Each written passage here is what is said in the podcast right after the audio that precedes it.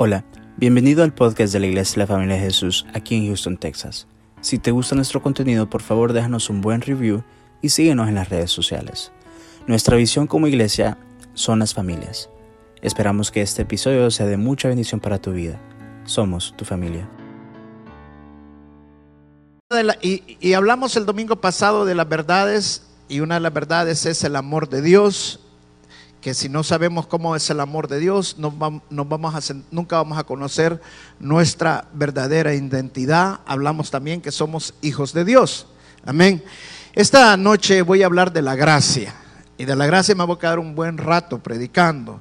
¿Sabe por qué? Porque he encontrado que muy poca gente entiende la gracia de Dios. Amén. Vamos a cerrar los ojos y vamos a orar. Señor, gracias te damos, Señor, en el nombre de Jesús.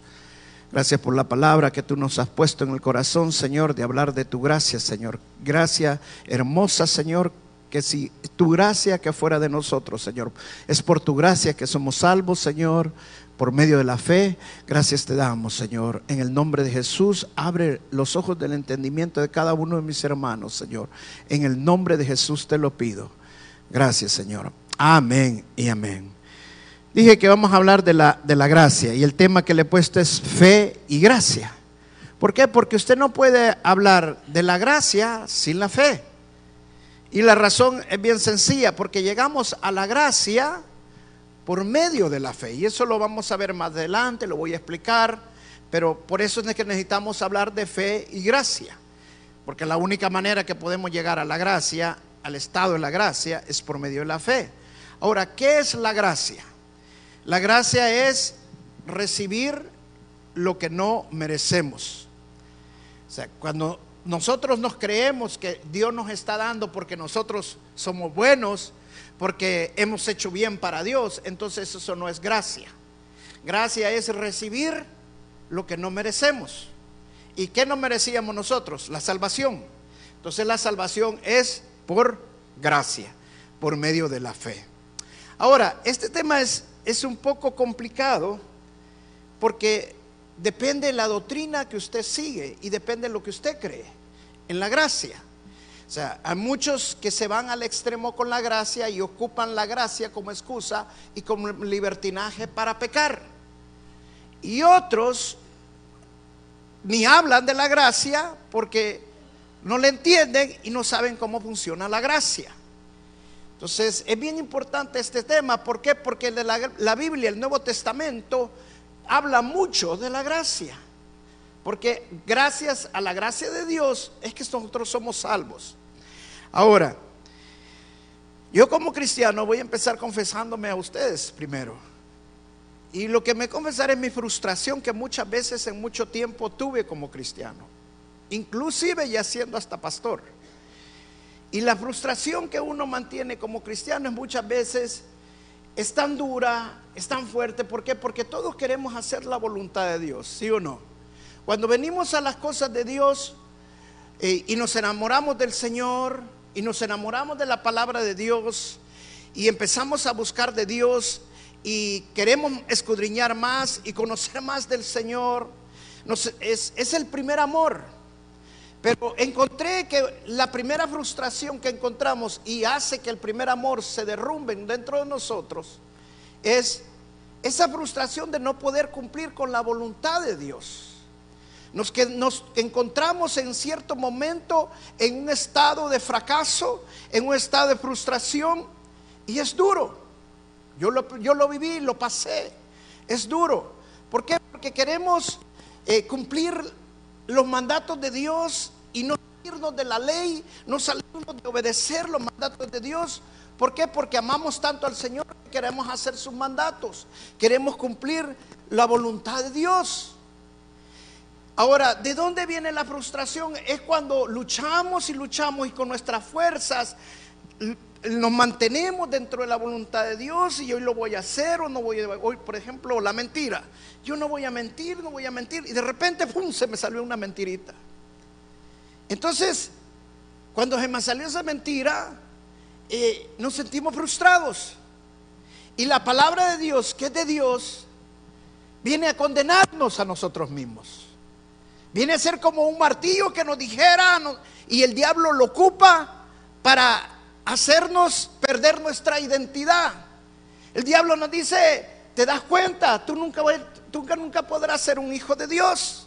Tú no puedes ser un hijo de Dios, tú no puedes ser un seguidor de Dios. ¿Por qué? Porque nunca vas a cumplir la palabra de Dios. ¿Cuántos han vivido esto más de alguna vez? Si usted nunca lo ha vivido, con todo respeto, mejor me quedo callado. ¿Por qué? Porque luchamos, nos esforzamos. Y sabe, es un ciclo. Decimos, hoy sí voy a hacerlo, hoy, hoy no voy a meterme en chambre, hoy no voy a meter en chisme, hoy no voy a mentir, hoy no voy a hacer esto. no. Y luchamos y luchamos y de repente, ¡pa! Pateamos la raya. Y volvemos a comenzar. Hoy sí, hoy sí lo voy a hacer. Y volvemos otra vez y volvemos a caer en el mismo ciclo. En el ciclo del fracaso, en el ciclo de la frustración.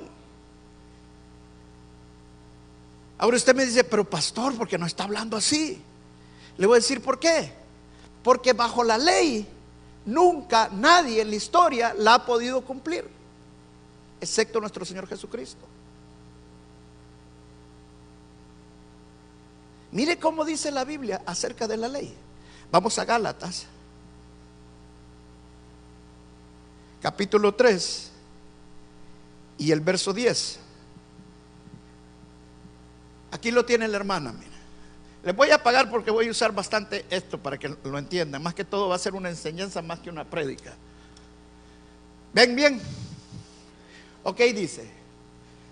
Porque todos los que dependen de las obras de la ley están bajo qué? Pues escrito está, maldito todo aquel que qué? Que no permanece en todas las cosas escritas en el libro de la ley para hacerla. Wow. Primero nos dice el Señor que estamos malditos bajo la ley. En la siguiente parte, en la segunda parte, dice que si no permanecemos en la ley, estamos malditos. Y entonces, ¿qué es lo que quiere el Señor? Le voy a decir una gran, una gran diferencia acá. Una cosa es depender y otra cosa es permanecer.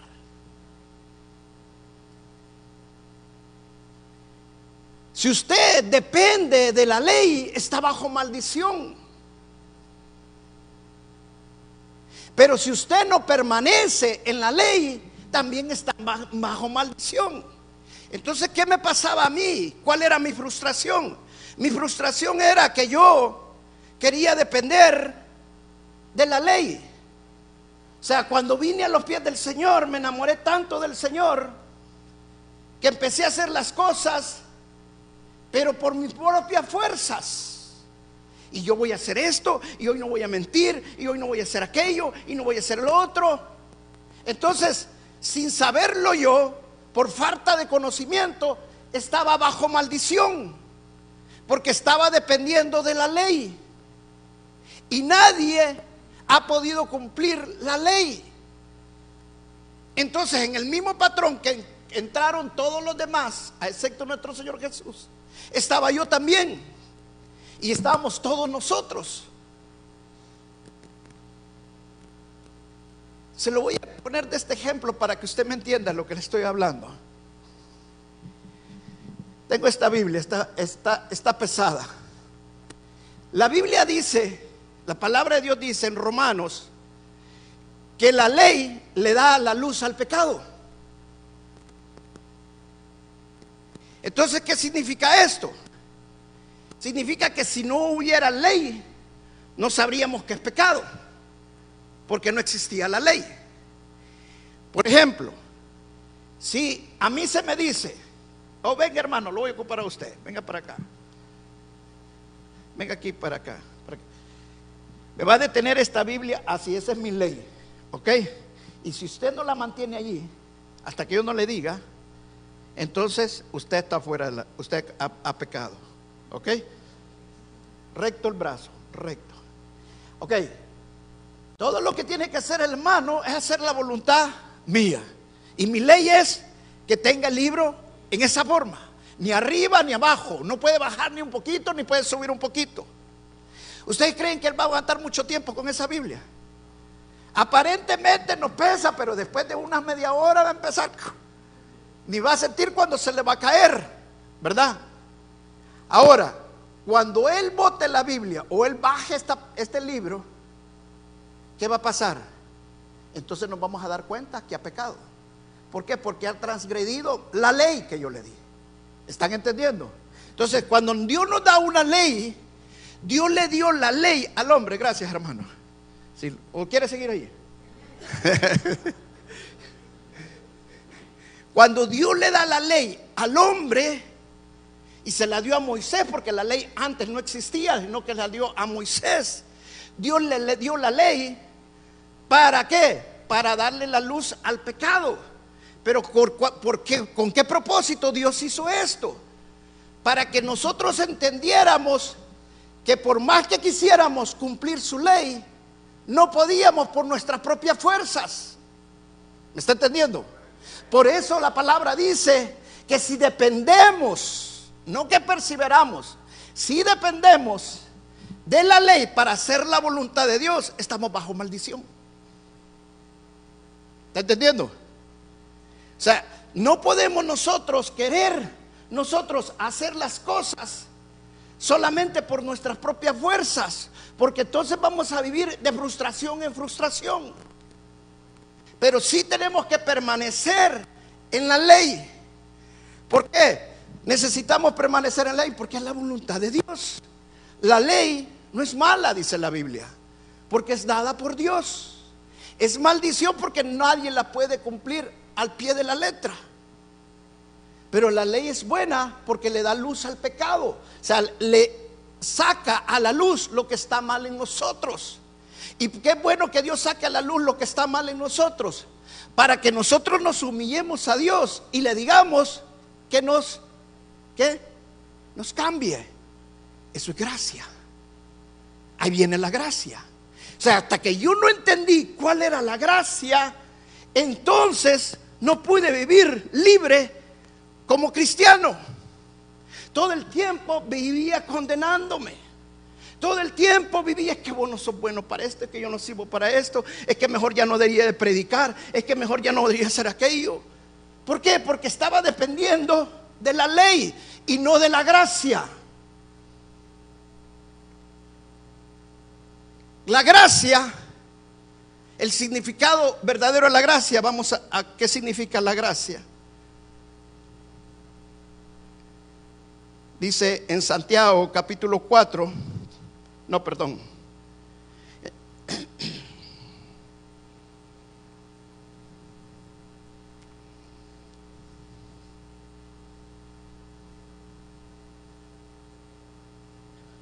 Vamos a Efesios capítulo 2, verso 8 al 9. Dice, porque por gracia sois salvos por medio de la fe. Y esto no de vosotros, pues es don de Dios, no por obras, para que nadie se gloríe. Mire qué tremenda la palabra de Dios. La gracia, ¿quién nos la da? Dios, es el favor inmerecido de Dios. O sea, nosotros no merecíamos ser salvos, pero ¿quién nos da la gracia? Es Dios. Y llegamos a la gracia por medio de qué? De la fe. Fíjense, no dice por la fe, sino por medio de la fe, que es una gran diferencia también. O sea, la, la fe es el vehículo que nos lleva a la gracia. O sea, el fin no es la fe, el fin es la gracia estar en la gracia de Dios. El problema de muchos cristianos es que vienen al camino del Señor, vienen a los pies del Señor por la gracia, ¿sí o no? Todos fuimos salvos por medio de la gracia. Pero una vez se convierten y una vez son salvos y se enamoran del Señor, se olvidan de la gracia y se quedan solamente con la fe. Y la fe es el medio que nos va a llevar a la gracia. La fe sin la gracia no nos va a servir mucho. Porque la que a nosotros nos sirve es la gracia de Dios. La que nos salva es la gracia de Dios. Amén.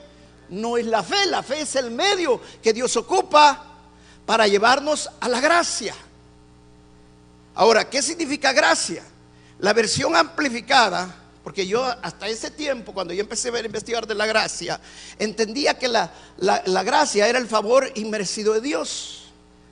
Pero la versión amplificada dice que la gracia es el poder del Espíritu Santo que nos capacita para no pecar. Se lo repito una vez más. Es el poder del Espíritu Santo que nos capacita, o sea, nos empodera. ¿Para qué? Para no pecar. Cuando yo leí esto, wow, entonces yo cambié mi, frustración y dije, wow, a mí lo que me está pasando es que estoy dependiendo de mí para hacer las obras de Dios. Quiero hacer la voluntad de Dios como lo hacían los hombres antes, que no había la gracia. Pero ahora que tenemos la gracia y conozquemos la gracia, lo tenemos que hacer por la gracia de Dios. Mire el apóstol Pablo como dice, todo lo que hago, lo hago por qué? Por la gracia de Dios. Predicaba por la gracia de Dios, hacía los milagros por la gracia de Dios. Todo lo que hacía lo, hacía por la gracia de Dios. ¿Por qué? Porque él no era nadie. ¿Quién era Él para hacer las cosas? Es el favor inmerecido de Dios. Lo que hacemos es simple y sencillamente porque servimos a un Dios vivo, a un Dios grande y dependemos de lo que Él hace en nuestras vidas. Lo que dependemos, cómo Él nos usa a nosotros. Amén. Ahora, dice que somos salvos por gracia por medio de la fe. O sea, si recibimos la salvación por la gracia, por medio de la fe, eso significa que todas las demás cosas, todas las bendiciones las vamos a recibir de la misma manera.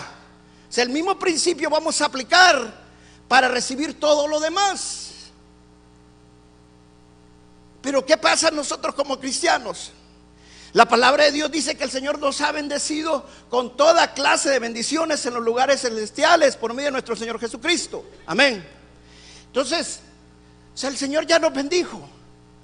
Pero ¿qué pasa cuando nosotros venimos a los pies del Señor, nos convertimos y dejamos la gracia? Y empezamos a cumplir la voluntad de Dios y empezamos a hacer las cosas de Dios. Y cuando nos salieron, nos frustramos porque caímos, porque no hicimos la voluntad de Dios como tenía que ser. Entonces empezamos a decir, ah, Dios no me va a bendecir por eso. Ah, como mentí, como le pegué una patada al gato, como le, el perro se me puso enfrente y lo aventé por allá y maltraté a fulano, mi esposa le dije esto, le dije que, ¿cómo me va a bendecir Dios? ¿Sabe por qué pensamos así? Porque estamos dependiendo de nosotros mismos. Y cuando dependemos de nosotros mismos, estamos bajo maldición porque estamos dependiendo de las obras de la ley. Pero cuando dependemos de la gracia de Dios, entonces las cosas cambian. ¿Qué pasa cuando nosotros caemos? Cuando nosotros venimos y queremos hacer la voluntad de Dios y caemos. Hermano, ya deje de pegarse con un martillo. Deje de condenarse. Empiece a buscar la gracia de Dios. ¿Y cómo usamos la gracia de Dios? Aquí es lo importante. Vamos antes, para que, para que aclaremos ese punto, cómo buscamos la gracia de Dios para no pecar. ¿Cómo nos va a fortalecer Dios a través de la gracia de Dios? Vamos a Santiago. Vamos a leer unos versos antes. En Santiago capítulo 4, verso 1. Dice, ¿de dónde surgen las guerras y los conflictos? Santiago 4, 1. ¿De dónde surgen la guerra y los conflictos entre ustedes? No es precisamente de las pasiones que luchan dentro de ustedes mismos. Una de las cosas que tenemos que entender para encontrar la gracia de Dios es que dentro de nosotros hay una batalla. Todos tenemos estas luchas. Yo las tengo. Ustedes también las tienen. Todos. No hay quien no las tenga.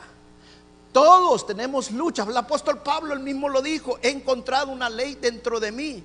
Que el bien y el mal moran dentro de mí. O sea, todos tenemos esas batallas, todos tenemos esas luchas dentro de nosotros. Pero el mismo apóstol Pablo dice, ¿quién me librará de este cuerpo pecaminoso? Dice, gracias Cristo Jesús. ¿Y cómo nos libra Cristo Jesús de este cuerpo pecaminoso? Por medio de la gracia. Es allí donde opera la gracia de Dios. Es allí donde encontramos que por mi propia fuerza va a ser imposible porque hay una lucha dentro de mí. Es ahí donde entendemos que no tengo que depender de mí, si no debo depender de mi fuerza, sino que debo empezar a depender de la gracia de Dios. Y entonces, ¿qué pasa cuando nosotros tenemos esas luchas, cuando tenemos esas batallas? Por eso el Señor Jesucristo les dijo, cuando ustedes se sientan tentados, oren para no entrar en tentación. No lo dijo así, pero lo estoy diciendo. O sea, oren para no entrar en tentación. Cuando usted se sienta tentado, ¿qué necesita hacer? Orar.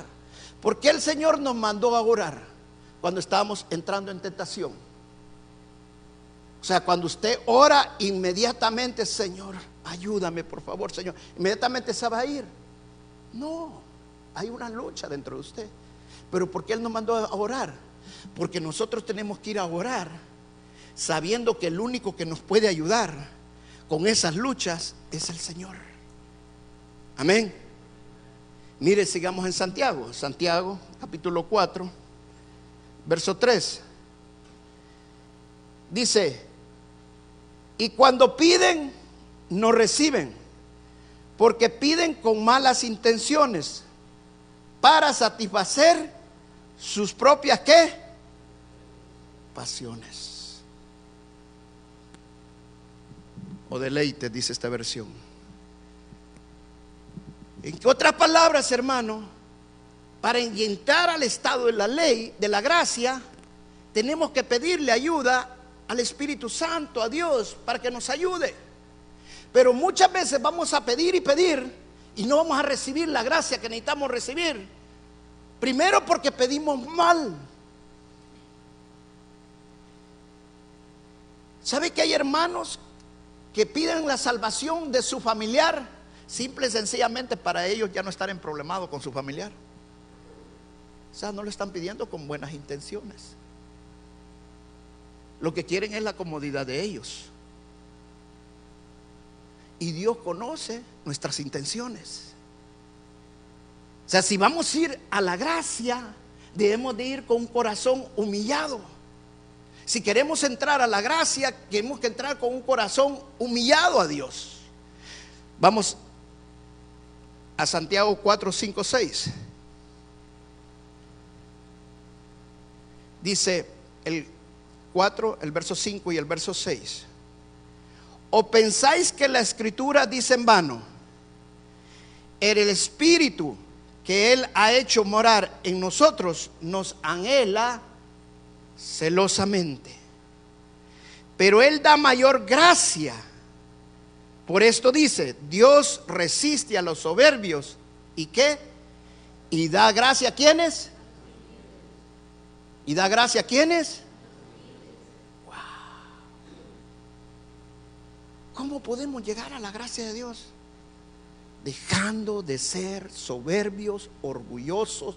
Yo lo voy a hacer. No, ahora sí me voy a... No, hermano, usted no puede.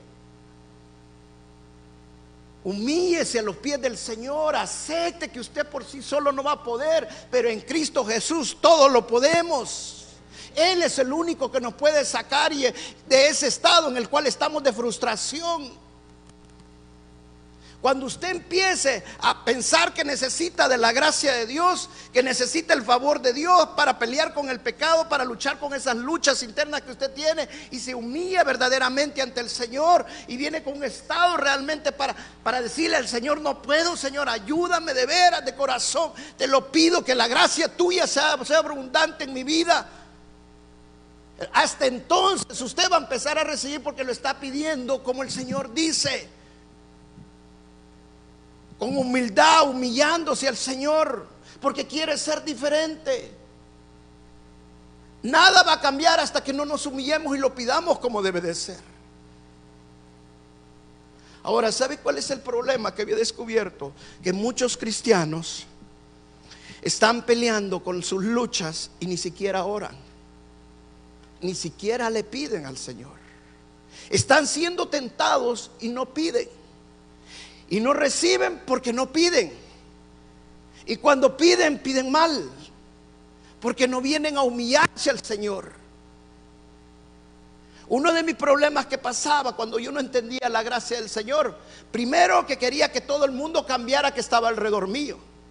Quería que mi esposa cambiara, quería que mis hijos cambiaran, quería que mis trabajadores cambiaran, quería que mis hermanos cambiaran.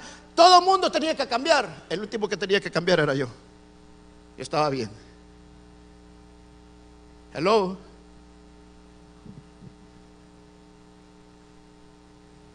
Después empecé a entender que el que tenía que cambiar era yo. Pero lo quería hacer con mis propias fuerzas. Quería hacerlo con mi propia voluntad y mi, propia gana y darle y darle. ¿Y sabe qué pasó? Que empecé a entrar al legalismo y a la religiosidad.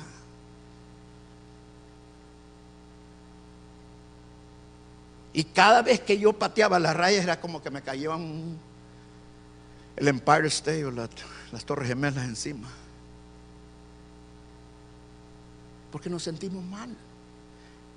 La frustración es tener metas para alcanzar y fracasar de nunca alcanzarlas.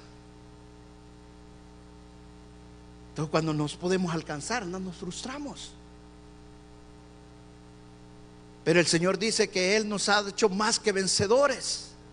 Y cuando el Señor dice que nos ha hecho más que vencedores, el Señor no te ha hecho vencedor solo para que prosperes económicamente. Escuche hermano, yo le voy a decir una cosa. Sáquese eso de la mente. Si Dios no le va a dar más de lo que usted no necesita. Ya deje de orar por el billete de la lotería. Busque a Dios de corazón. Ahora venimos a Dios con malas intenciones y venimos a Dios a buscando a Dios para que Dios nos prospere, para sentirnos bien. Hermanos, si lo que más interesa es que nosotros cambiemos nuestra vida, lo que más interesa es mi alma. Amén. Entonces, para que cambie mi alma, tengo que depender de la gracia de Dios. Sin la gracia de Dios no va a haber cambio en mi vida. Porque si soy salvo, por la gracia, por medio de la fe, para también ser más que vencedor en el pecado, también lo voy a hacer por la gracia, por medio de la fe. O sea, la fe es el vehículo, el medio que Dios ocupa para llevarnos a la gracia. Pero la fe sin gracia solo es una fe en la fe. Cuando nosotros tenemos una fe en la, en la fe, entonces empezamos a depender de nuestras fuerzas. Pero cuando nosotros tenemos una fe que nos lleva a la gracia de Dios, entonces es que empezamos a depender de Dios, que sabemos que todo lo que tenemos y todo lo que podemos hacer y todo lo que podemos llegar a hacer es únicamente, como decía el apóstol Pablo, por medio de la gracia de Dios. No hay otra manera.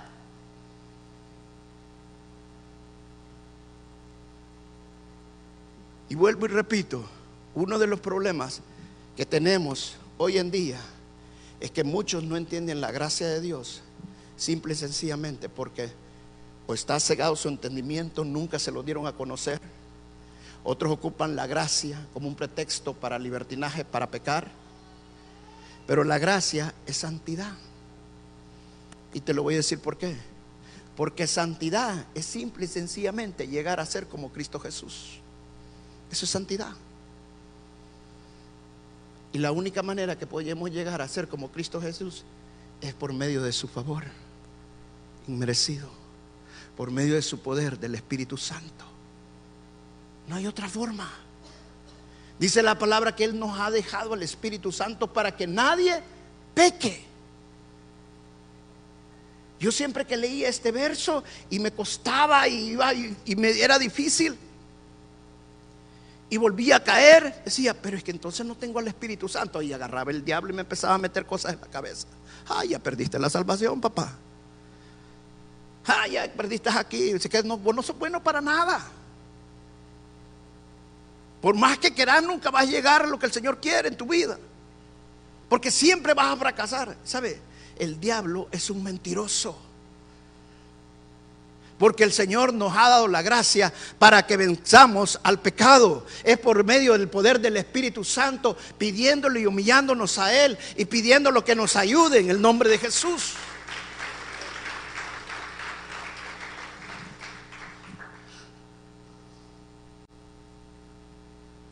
Vamos a Primera de Pedro, capítulo 5.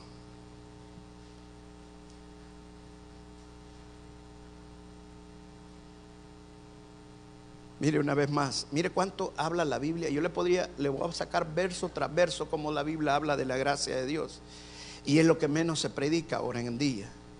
Dice, igualmente jóvenes, está sujeto a los ancianos y todos sumisos unos a otros, revestidos de humildad.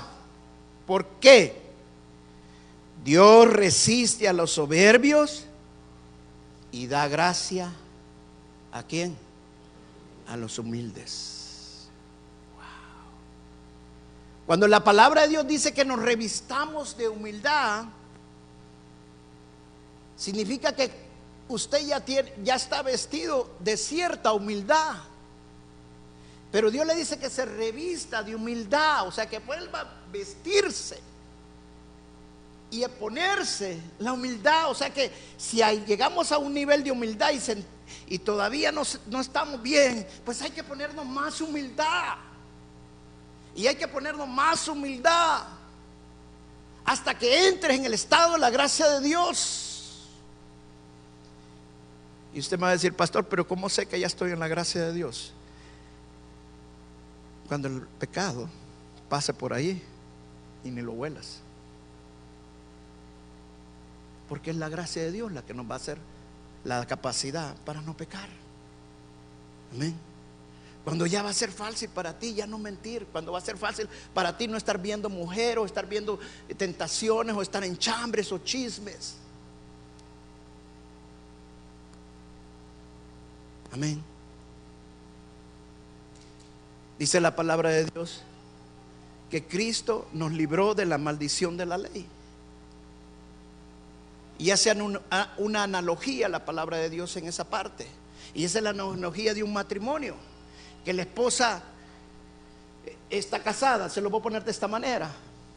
Póngase, yo estoy casada con mi esposa, con Elisa. Póngase que yo me muera mañana. No me voy a morir mañana, pero póngase que me muera. Es una suposición.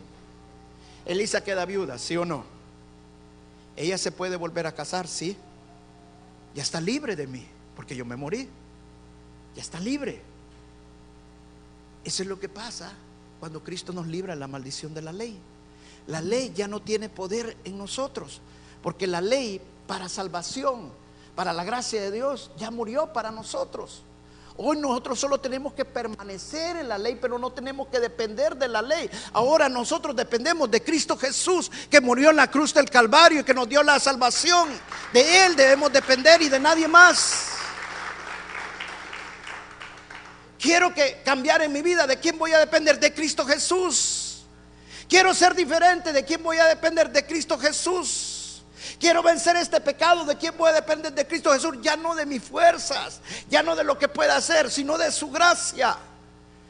¿Y cómo voy a depender? Me voy a humillar, me voy a, poner, voy a ser humilde, sometiéndome, como dice la palabra, a los ancianos, sometiéndome a las autoridades, haciendo lo que la palabra de Dios dice.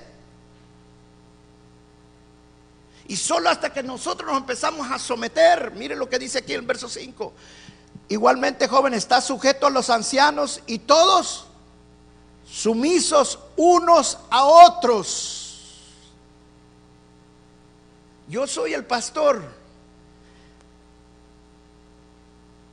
Yo no tengo que estar sumiso a ustedes. Eso no es lo que dice la palabra. todos, desde el pastor hasta el- todos, sumisos unos a otros. Eso es humildad. Y humildad es podernos someter. Ah, no, yo nunca me equivoco como pastor. Pastor, usted está mal. Usted hizo tal cosa, no está bien. Se te va a tener que sentar. Sumiso. Ah, no, me voy y hago otra iglesia. Uh, uh. Dios resiste a los soberbios y le da gracia a los humildes cuando no nos podemos someter. Esposas, sométanse a los maridos, es la parte dura, va. No, cambiemos otro tema, vaya.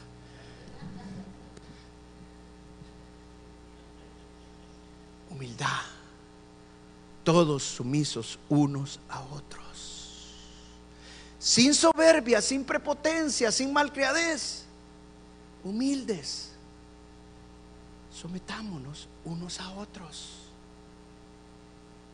Y hermano, cuando empiecen a hablar de usted y a tirarle piedra y todo, déjenle la justicia a Dios, humildad. Ah, no, yo se la voy a contestar y en Facebook y se la voy a publicar toda. Humildad. Hermano, ocupe Facebook únicamente para que usted pueda edificar a otro con un verso bíblico, con un pensamiento de edificación, de exhortación. Usted es un profeta de Dios y el profeta es para animar, para exhortar, para readarguir a las personas. Amén. No es para estar publicando su vida personal, ni estarse agarrando con fulano de tal. Humildad. Humildad. Ah, es que me van a criticar. Yo sé que me critican, que dicen tal cosa. Cállese. Y la critican, tranquila. Le voy a preguntar, ¿usted no es un hijo de Dios? ¿Y qué dijimos el domingo? Que eh, som- somos la niña. ¿Con quién se están metiendo? Con la niña de sus ojos. Pero usted, ah, no, es que algo va a decir. Shh, cállese. Déjelo. Humildad, tranquilo. Déjele al Señor. Si queremos entrar a la gracia de Dios, seamos humildes y vengamos a arrodillarnos al Señor, a pedirle al Señor con humildad, humillándonos al Señor, que nos ayude. Se va a dar cuenta, hermano, que esa cerveza que no podía dejar cuando usted empieza en la gracia de Dios, esa cerveza la va a dejar. Porque si usted la quiere dejar por el legalismo, tarde o temprano va a estar otra vez. El legalismo y la religión jamás han hecho vencedor, victorioso a nadie. Así sencillo. ¿Sabe por qué? Porque nadie ha podido cumplir la ley. Pero cuando dependemos de la gracia de Dios, entonces la gracia de Dios nos da las fuerzas. Amén. La gracia de Dios nos da la capacidad para vivir en victoria y vivir en santidad. La vera- verdadera santidad que Dios quiere en nuestra vida. Esa es la meta de todos nosotros. Porque Dios viene por una iglesia santa, sin mancha. Y la única forma que lo podemos lograr es por medio de la gracia de Dios. Amén. Dele un aplauso fuerte al Señor Jesucristo. Amén. Vamos a pararnos y vamos a orar y las gracias al Jesús. Al Señor Jesús, qué hermoso es Él. Yo quiero que haga un, ejercicio, que es lo que yo hago. Haga un ejercicio.